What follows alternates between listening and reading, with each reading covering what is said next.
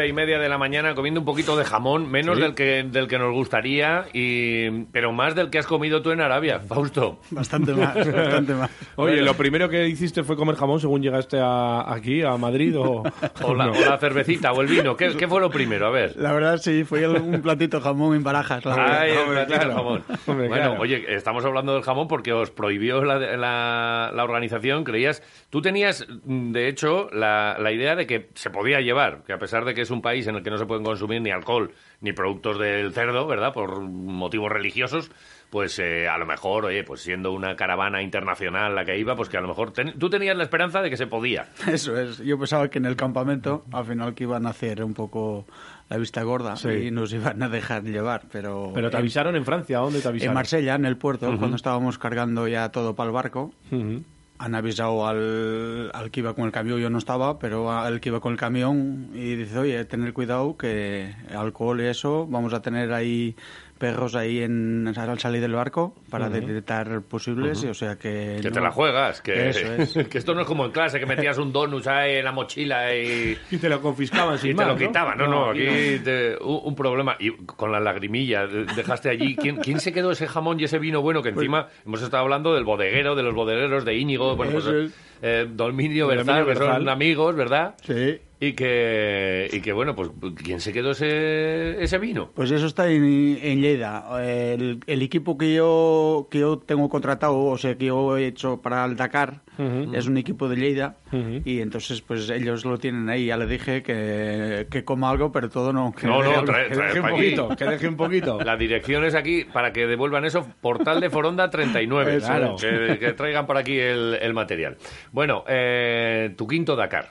Eso es. Lo acabas de finalizar. Aquí tenemos las, las medallas. Ojo lo que cuestan estas medallas. No en dinero, sino en sufrimiento. Y, en, y, y, bueno, durante todo un año preparando una, una prueba de, de apenas 15 días, ¿verdad? Eso es. El Dakar es, es llegar de uno y, y para desconectas un mes, pero ya tienes que estar ya dándole vuelta a ver estás qué, pensando. qué proyecto o qué, qué- qué- qué vas a buscar para... ¿Qué moto? para- Eso es. ¿Qué patrocinadores? Y que, que es, que es casi tan difícil como acabar la carrera. Más difícil, más, Más difícil. difícil. El año es más difícil conseguir el, el presupuesto, el proyecto, es más difícil que, que la carrera. Luego ahí, una vez que estás y lo tienes bien preparado, si tienes condiciones, bueno, se hace. Oye, hace falta mucha pasta para, para hacer esto. Por ejemplo, Arabia sí que he oído que, que los presupuestos que hacía- eran mayores que los de Sudamérica. No sé si, si es algo así o algo similar o no. Nosotros es, para nosotros el presupuesto es el similar. El mismo. El mismo, el Ajá. mismo. Ahí lo que sí que este año en Arabia no gasté durante, durante los días de carrera ni un céntimo. Ajá. o sea, en Sudamérica teníamos que echar gasolina en los enlaces que le llaman ellos Sí. y ahí sí que teníamos que echar la gasolina nosotros y pagar.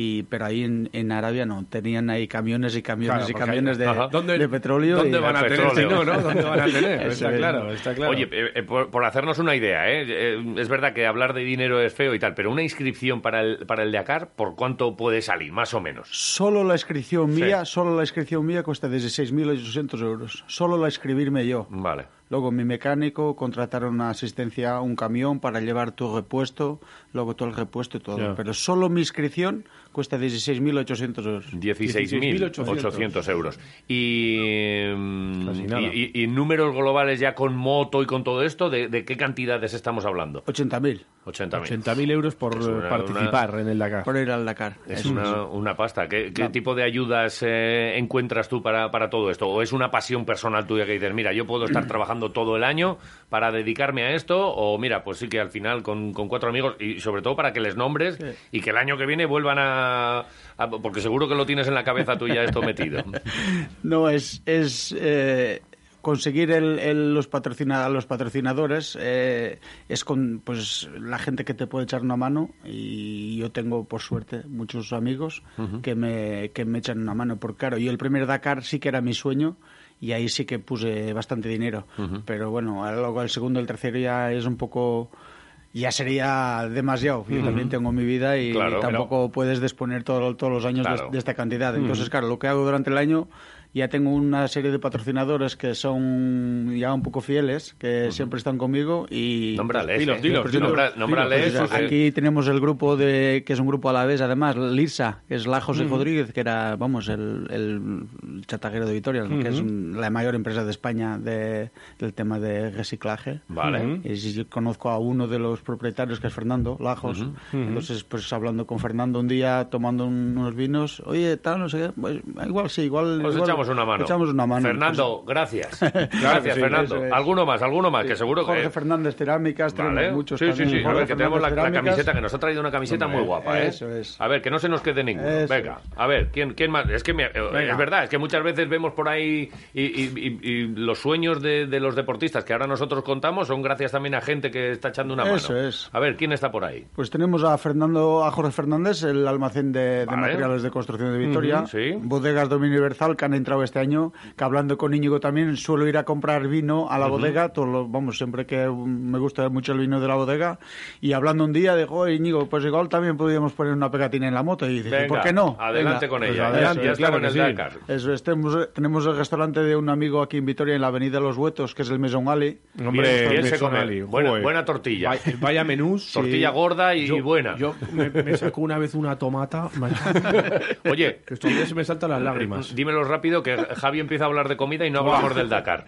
Tenemos el concesionario de Vitoria de KTM Husqvarna, Ride, Vale. que también fueron, ellos fueron una ayuda importante porque nosotros ahí tenemos que tener, eh, a- o sea, tener acceso al camión de, de- para repuesto para la moto. Vale. Entonces, Ya. a través de, de Fernando, del concesionario, pudimos hacerlo.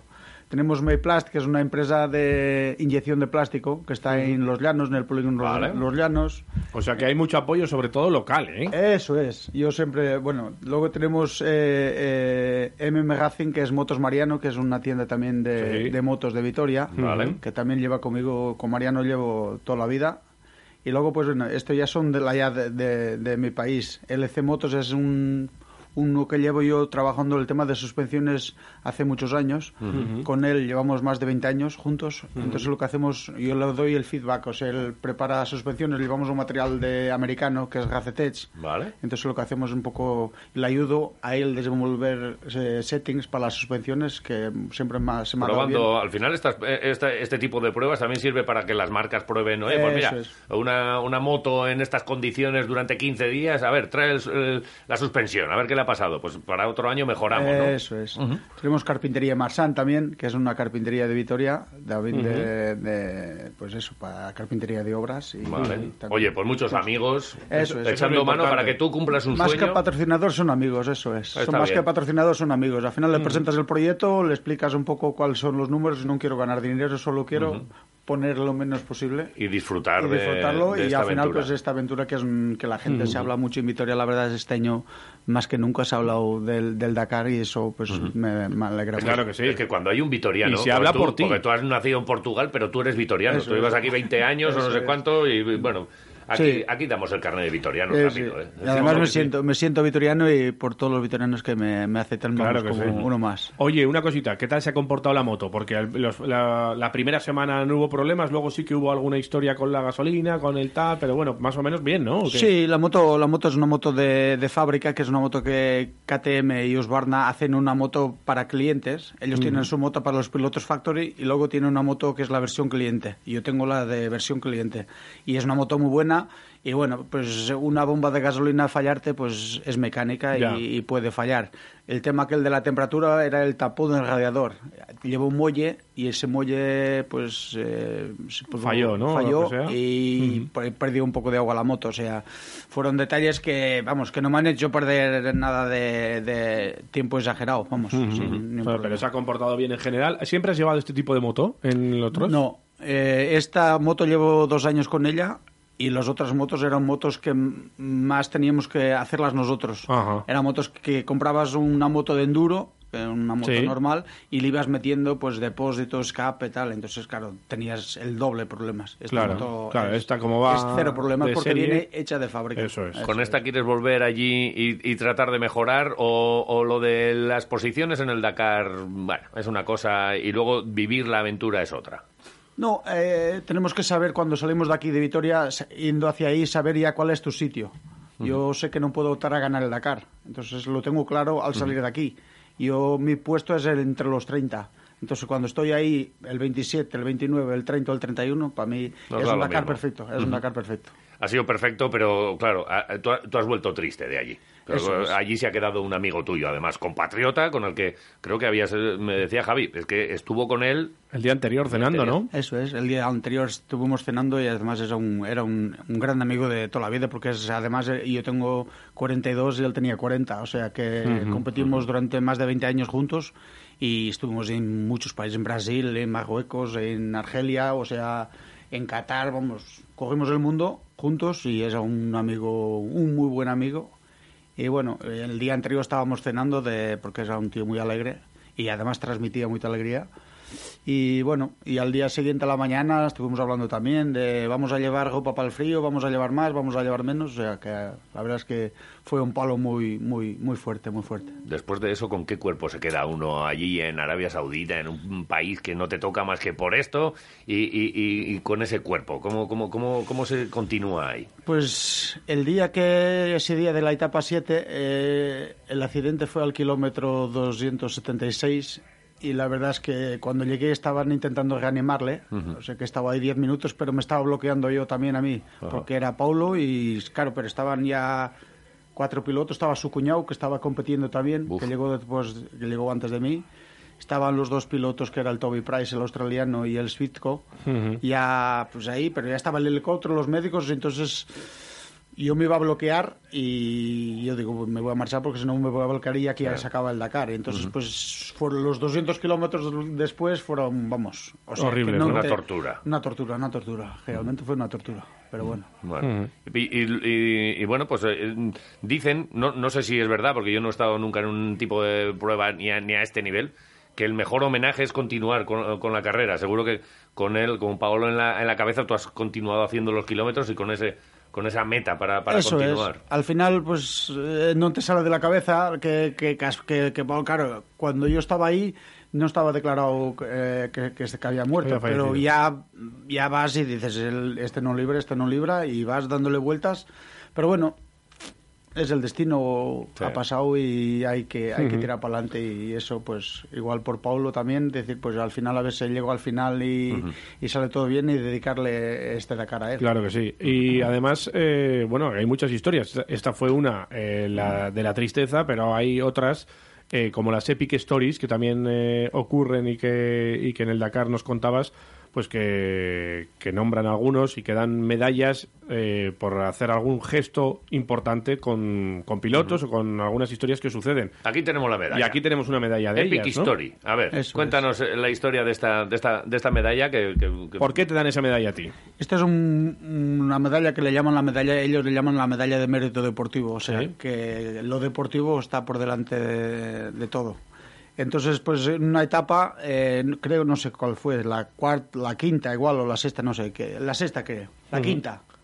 La sexta, no sé. Fue, un viernes, porque yo recuerdo. Fue la sexta, fue justo antes del, día de descanso. Del parón, ¿no? Fue antes del parón. Pues ese día era una etapa larga y al día siguiente íbamos a descansar y justo llegando a 400 metros, a 500 metros del final de la etapa, de la etapa, cuando decimos la etapa es lo que es cronometrado, cuando te, todavía estás dentro del reloj, que te están cronometrando el tiempo. Pues veo un piloto a la derecha eh, y era un piloto de Botswana, Jos y, y bueno, pues estaba el hombre que se le había destrozado el neumático trasero, la cadena se había enrollado, se había entrabado el motor y el hombre, claro, no podía salir de ahí. Entonces la gente no le puede ayudar, los, lo que es los espectadores que había, no le podían ayudar y el hombre no iba a salir de ahí. No le pueden por normativa, no le pueden ayudar. Y encima él era un piloto élite. Ahí en el Dakar hay los pilotos élite que hay 30 y él era el número 18. Que con un... dorsal amarillo, ¿no? Eso, son los pilotos élite. Entonces esos están todavía más controlados. Nadie le podía echar una mano y entonces pues digo, va, pues faltan 400 metros. para, mí, para mí 20 minutos más, 20 minutos menos y mi clasificación va a ser un puesto o un arriba o uno abajo. O sea, ven, va, vamos a echarle aquí una mano a este para que para que pues él pueda llegar y te daría unos abrazos cuando para solo ya parar diría bueno aquí Sí, la verdad es que dije que pasó bastante gente y no, no habían Hombre, parado. no habían eh, parado. no, no eh, parado. Eso lo, pues había gente allí, había espectadores que estaban alrededor y no le podían ayudar, como dice Fausto, y yo lo seguí por, eh, por streaming, porque una persona que estuvo retransmitiendo y eh, como 20-25 minutos ¿Cuánto pesa una moto de esas sin rueda encima de la arena? Porque os pegasteis una sudada buena. Muy, muy, muy fuerte, fue muy fuerte, la verdad. La moto, pues la moto, esa moto andaría con 170 kilos o así, 160 kilos. Y arrastras entre Arrastras, los dos. Arrastras entre los dos los 400 metros, es verdad. Madre mía. Y con mucho calor, supongo. No hacía mucho ¿No? calor, no. cada- Pero con el traje puesto, con, Eso sí, eso estabais sí. todos. Vamos. Para que os hagáis la idea, yo intenté remolcarlo con una cuerda y la cuerda reventó. O sea, no, es que la cuerda... es- Que la moto se hunde, ¿no? Ahí. La moto se hunde en la arena y la verdad es que Y fue- encima, esta- estas cosas, cuando te pasan aquí en el pueblo, pues luego te vas al bar y te tomas una cerveza. Pero es que no, no hay cerveza en Arabia Saudí. Claro, nada. Es que, que- que- qué fatalidad. Bueno, y luego tuviste que volver a por tu moto Eso es. y, y- y continuar. Joder, la verdad es que... eh, y- Pues y una bueno, historia pues que se merece una medalla, por lo menos. eso bonita es. de las muchas que ha habido en, en el Dakar. Oye, eh, otra me gustó de, de todas estas crónicas que nos ibas contando, el día que nos dijiste, me gustó mucho la expresión, ya he comprobado la dureza de la arena del desierto. Es que parece que la arena, como que es blandita, te, te tiras en la playa y haces palomitas como los porteros, pero tú ya, ya la probaste y no es tan blandita, ¿no? No, no, la verdad es que no. También fue, no sé si fue ese mismo día o el día anterior, en una duna de estas, le llamábamos las dunas cortadas, Sí. que vas y el efecto óptico, cuando vas en la moto y vas rápido, pues ahí, pues espera, las medias salían más de 100 kilómetros por hora. O sea que hay muchas veces que vamos a 160. Entonces, eh, en una de esas, yo me parecía que era todo, todo, Todo recto. Que, que había mucha arena y al final había una cortada de esas que no había tanta y, Y pegaste frenado. un buen salto, ¿no? ¿O qué? He frenado todo lo que pude para, para no saltar, pero aún así no hundí y salté como pues 5 metros para abajo y yo luego ya de otros 15 metros de dando vueltas por ahí abajo por la Oh. luna. Madre mía. Y la cosa, la verdad es que cuando una situación de estas eh, te levantas del suelo y empiezas a mover los brazos, las piernas y todo funciona, dices, bueno, ya está. Ni Tú tan He ¿no? librado, he librado. Tú estabas bien, la moto bien, a Eso- seguir, ¿o qué? eso es, La un moto cable. no sufrió tampoco. Un cable, sí, me- cable. un cable de una antena, que es una antena que llevamos para la organización tenerte Ajá. controlado, y ese cable pues se ha pegado en algún sitio y ha el cable, pero vamos. Pero bueno, Pero no le, preguntes, no preguntes por la moto. No. Algo te dolería, el hombro, la, Si ya la dice que rodilla, todo bien, el- que él bien. No, Nada. No, no, la verdad es que llevamos muchas protecciones, el tema de rodillas y, y muchas protecciones. Este es y- vasco ya, y sí, es vasco. Ya te Y digo, al final- a los vascos no nos duele nada. Vasco, ya. Eso es, eso. Pregúntale a la arena a ver cómo está. Eso es. ¿Eh? ¿Y Después es, y es la única caída que has tenido o luego has tenido algún... Nada, de esas pequeñitas muy así que no. Algún son- derrape. No, nada, nada, eso ya no se puede llamar ni caídas, nada. una caída, sí, este Dakar, una caída. Ajá. Bueno, oye, eh, cuando llegas al final, eh, ¿cómo, cómo te quedas? Eh, ¿qué, qué- qué- qué- sensaciones? eh, ¿Cómo es el final de una prueba como el Dakar? Bueno, este, este Dakar, por ejemplo, al final, pues te acuerdas, lo que me acordaba era de, de Paulo y luego pues Sí. viene, viene todo, viene la familia, vienen los amigos que, que han estado ahí apoyándote, mandándote mensajes todos los días y pendientes y los patrocinadores, pues te viene un poco todo, pues como que habemos hecho el trabajo y está, está concluido, vamos para casa. El, el año que viene, ¿ya estás trabajando para el año que viene? Bueno, ahora estoy trabajando en mi empresa porque... El jefe dirá, oye, este muy bonito por ahí, pero alguien tiene que sacar aquí. vas- ¿A qué te dedicas? ¿Qué haces? Tengo, yo tengo una, una empresa de, de construcción en Ah, O sea, que Vitoria. eres el propio, tú eres tu propio jefe. Eso es. Ah, vale, vale, vale, eso vale, es. vale. Entonces eso me cuadra más. Vale, oye, pues de construcción, pues mira, tenemos aquí que tirar este tabique y ampliar un poco el estudio de... Ya os haré un presupuesto, amigo. Ya os haré un presupuesto bueno. Vale.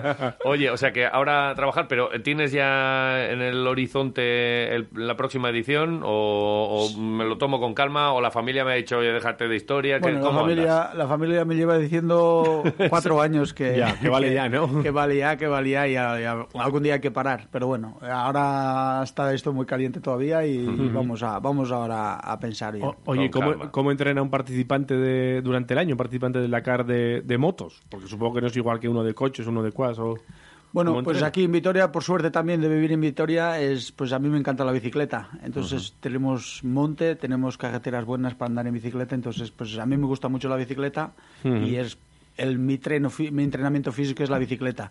Y luego, pues moto, pues solemos salir los fines de semana con los amigos, o algún circuito, alguna voltica por, por donde se puede, que hay muy pocos sitios que ¿Te se vas a los arcos un poquito a no, darle? no, a los arcos no, a arena. Vamos aquí, tierra. tenemos aquí en Quintana María Ajá. un circuito de arena y luego tenemos en Miranda de Ebro otro circuito, Ajá. tenemos en Anclares otro circuito. O sea, que vas en los alrededores de, de una- tierra, ¿no? Eso, es de tierra. Vale, y luego, pues, hacer un poco de físico. El físico mío lo hago, con, lo hago la parte física con la bicicleta, Ajá. que me gusta mucho. Bueno, oye, y entonces lo de lo del jamón, el chuletón y contar más aventuras, ahora ahora estamos en época de esto, de juntarnos en la sociedad, porque no, me dijo Jota, Claro. con Fausto lo bueno eh, es O que lo- nos vamos, lo nos vamos bueno a es que sentar tiene- rápido con una comida y tal. Eso es, eso Ahora, está hecho. ahora tendrás varias, varias para- claro, ahora eres el varias más pendientes. solicitado del mundo. Ahora, oye, este tiene que Toma, contarnos echa- cosas. Ahora jamón. Toma, Ahora ahora jamoncico, jamón, ahora jamoncico, ahí. ahora jamón. Que no se diga. Entonces, eh, eh, mucha, mucha a contar todas la- la- las películas y joder, lo de las dunas y, y ahí van lo- los camellos que, que venían por ahí corriendo al lado de la moto y estas cosas, ¿no? Hombre, ahí está, comiendo. el- Míralo, ¿eh? Com- eh, No, no, no, que- Oye, pero tú, eh, eso, a ti en estas comidas, ¿tú eres el que cocinas? Tú, Encima porque- cocinas. Sí. Pero si tú eres una joya, Fausto, tú... Yo tengo, soy socio de Saldibarcho, que es una sociedad de gastronómica de Vitoria. Y tenemos una, y la verdad es que me gusta mucho cocinar en la sociedad. En casa también. ¿Qué bueno, se te da bien? ¿Qué se te da bien? No, no, que se te va- ¿qué nos vas a hacer? No, no, que se te da bien. ¿Qué nos vas a hacer en la voy a cena? preparar un bacalao que además para que, Maravilla. para que, Oh. para que probéis un bacalao a la, a la manera mía, que es una, una manera, porque al ser portugués de, Sí, sí, de sí, nacimiento sí, sí. y de, bueno, que he vivido 20 años en Portugal y me gusta mucho el bacalao, pues hago el Con bacalao. pimentón, así como lo preparan No, en Oporto, que al- comí una vez, me pareció espectacular, ¿no? Al horno, yo lo hago muy Al bien, horno. Al horno. Oh, Hacemos madre. al horno. Vale, nosotros ponemos los entrantes, el vino y el pan. Eso es. Y tú nos Vino- preparas vino un tampoco bacalao. hace falta llevar. ¿Seguro? Yo tampoco. En la, en, la, en la sociedad ahí. En las sociedades, en las sociedades no hay que Ya llevar... lo sé, bueno, salvo que quieras vidrio. llevar tu... Vosotros llevar el postre. Venga, Venga, postrecito. va. Mira, postre. yo, yo siempre llevo trenza de artepan. Vale, pues La, tenemos. Y esta, para el próximo Dakar, te llevas que esta no... Ni, ni- Esta se puede comer en cualquier dispute lado, en Arabia en cualquier Saudita lado. o donde sea, la trencita Eso puedes es. comer. Oye, Fausto, que ha sido un placer. No, no te conocía personalmente, so- pues, de seguirte por, por los medios. Ha sido un placer tenerte por aquí. Eh, Claro que sí. Tenemos ya tu camiseta colgada en el museo de, de Radio Marca Vitoria y que nos ha hecho mucha ilusión que, que vengas a contárnoslo. Nada, pues muchas gracias a vosotros por, por invitarme y es un placer, la verdad. Y nada, seguro que pronto estamos ahí contando tus sí. próximas aventuras. Y en cuanto tengas más historias o tengas pensado ir al siguiente o hacer cualquier cosa, nos lo cuentas. Eso es, os contaré ahora. escucharte. Cuando tengamos el próximo proyecto ya, ya os diré. Perfecto. Eh, no sé cómo tiene lo del curro. En ocho minutos nosotros acabamos. Esto del jamoncito ha sido como... Pero ahora vamos a, a desayunar en condiciones, ¿eh? O sea, que espéranos ocho minutos, que, que- que seguimos. Quieto ahí, que además tenemos a un amiguete. No sé si te gusta mucho el fútbol a ti. ¿Eres futbolero? ¿Te gusta el básquet o con gusta, el motor me gusta- suficiente? Me gusta, me gusta el fútbol, pero tampoco pierde mucho tiempo. Bien, tenemos, tenemos un amigo al que todos los martes le robamos unos minutos también para que nos cuente cómo va el Mini Glorias y, y bueno, ya hablamos de todo un poco, Íñigo Calderón.